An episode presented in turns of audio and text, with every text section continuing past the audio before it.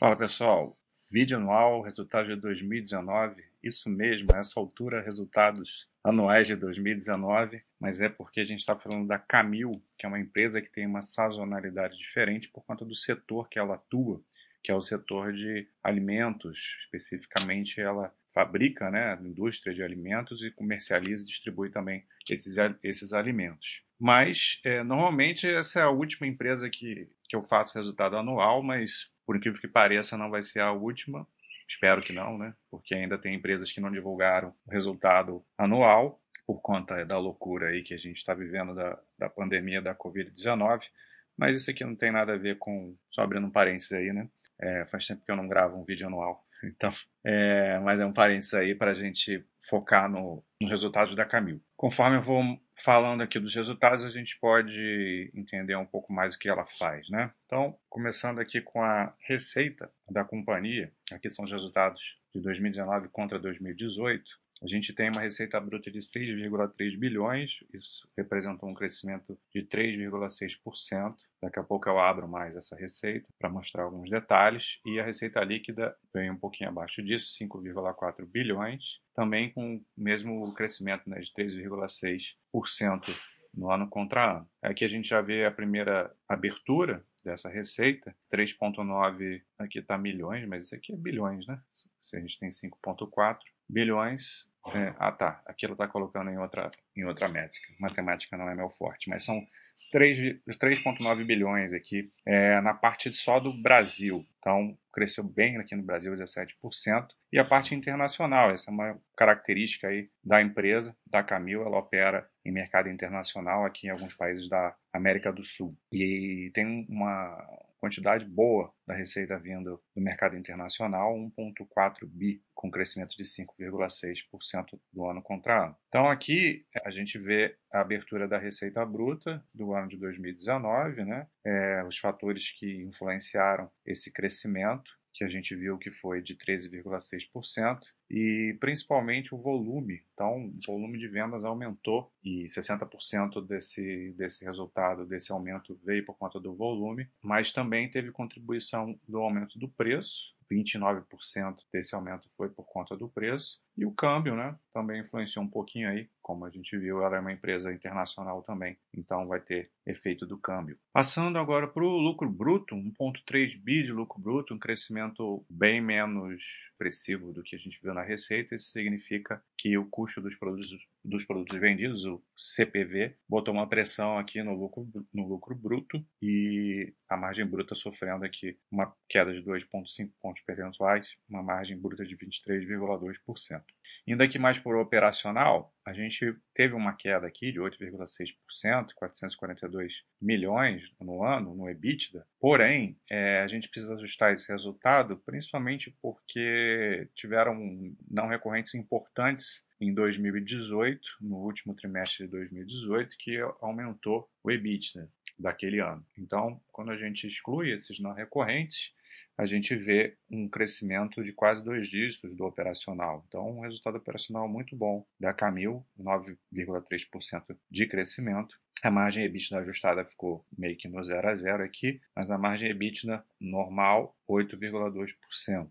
Então, é uma empresa que vai trabalhar com margens menores mesmo, né, característica desse setor. E, finalmente, o lucro líquido de 240 milhões, uma queda bastante expressiva, mas a gente tem que, esse número está completamente distorcido também, a gente precisa ajustar, o lucro líquido está ajustado, teve uma queda de 2,5%. Então, teve alguma pressão aí na parte financeira da, da empresa. E a margem, como eu falei, uma margem mais baixa de 4,4%. Aqui ela mostra a dívida líquida sobre EBITDA de 2,3 vezes. Ela, ela opera dessa maneira, não tem como fugir muito disso. Normalmente fica aí entre 2 e 3 vezes o, a dívida líquida sobre EBITDA, uma alavancagem moderada, porém é, de acordo com a capacidade de geração de caixa da companhia. Ficar de olho aí, mas nada de nenhum alerta relacionado ao endividamento por enquanto nessa empresa não. Então aqui a gente consegue para entender um pouco mais, né, como ela faz dinheiro, os produtos dela e a representatividade que esses produtos têm na receita global da empresa. Então a gente vê que arroz é o carro-chefe da companhia, nessa parte azul aqui, aqui volume, né, em quilotoneladas, sei lá como é que se fala isso aqui, e a gente vê crescimento de volume, de uma maneira geral, cresceu 7%, e praticamente em todos os segmentos ela cresceu volume, exceto no açúcar, que é esse vermelho aqui, que caiu um pouquinho e é uma parte expressiva também da receita, assim como o, o internacional, né? É claro que aqui está somando toda a parte internacional, mas você vê que tem uma relevância é, bem grande quando a gente separa pelo, pelos produtos. O internacional corresponde à segunda maior receita da companhia. A terceira que vem o açúcar e aí já com uma representatividade, representatividade menor o feijão e os pescados, menos ainda, pescados aqui da marca principalmente Coqueiro, que é a marca mais conhecida da companhia, e o açúcar com o açúcar União, que também é bastante conhecido, né? E o, os grãos, arroz e feijão aí, a marca Camil mesmo. É, lembrando um detalhe que eu estava esquecendo aqui, que teve, é, ao fim de, de 2018, teve uma aquisição importante da S, SLC Alimentos, né? Então, foi um dos fatores que contribuíram bastante para esse aumento de volume aumento de receita também, porque a maior parte de 2018 a empresa não contava com essa parte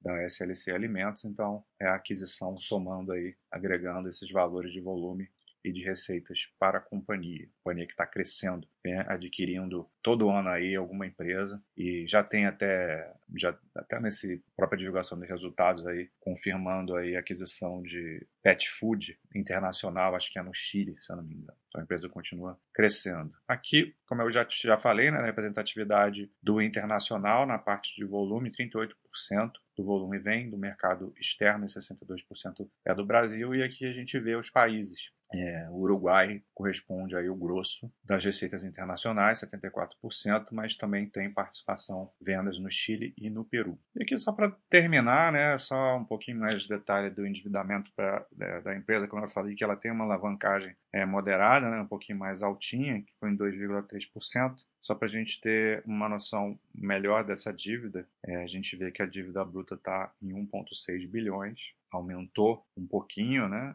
Comparado com, com 2018, né? Mas comparado com o terceiro TRI de 2019, na verdade, essa dívida até é, bruta até diminuiu. Então, é, segue aí bem controlada. Aqui é a parte de caixa dela e a gente chega no endividamento, a dívida líquida que está em torno de um bilhão mesmo. Então, como eu falei, ela gira essa alavancagem aí. Já teve até bem mais pressionada, né? No terceiro TRI de 2019, ver é, essa dívida líquida EBITDA é mais pressionada aí, mas é, provavelmente tem, tem a ver com, com o EBITDA daquele momento, né? Sazonal, porque o endividamento em si mesmo é, tinha dado uma crescidinha também, sim, mas nada assim demais não. Mas agora tá voltou a ficar bem equacionado. Então é isso, resultado da, da Camil em 2019, tirando esses esses resultados não recorrentes, com um operacional bom aí de quase dois dígitos de crescimento, com agregando volume, né, crescendo é, as suas vendas em praticamente todos os segmentos. É, o lucro sofreu um pouco ali por questões de resultado financeiro, mas nada demais. A empresa segue aí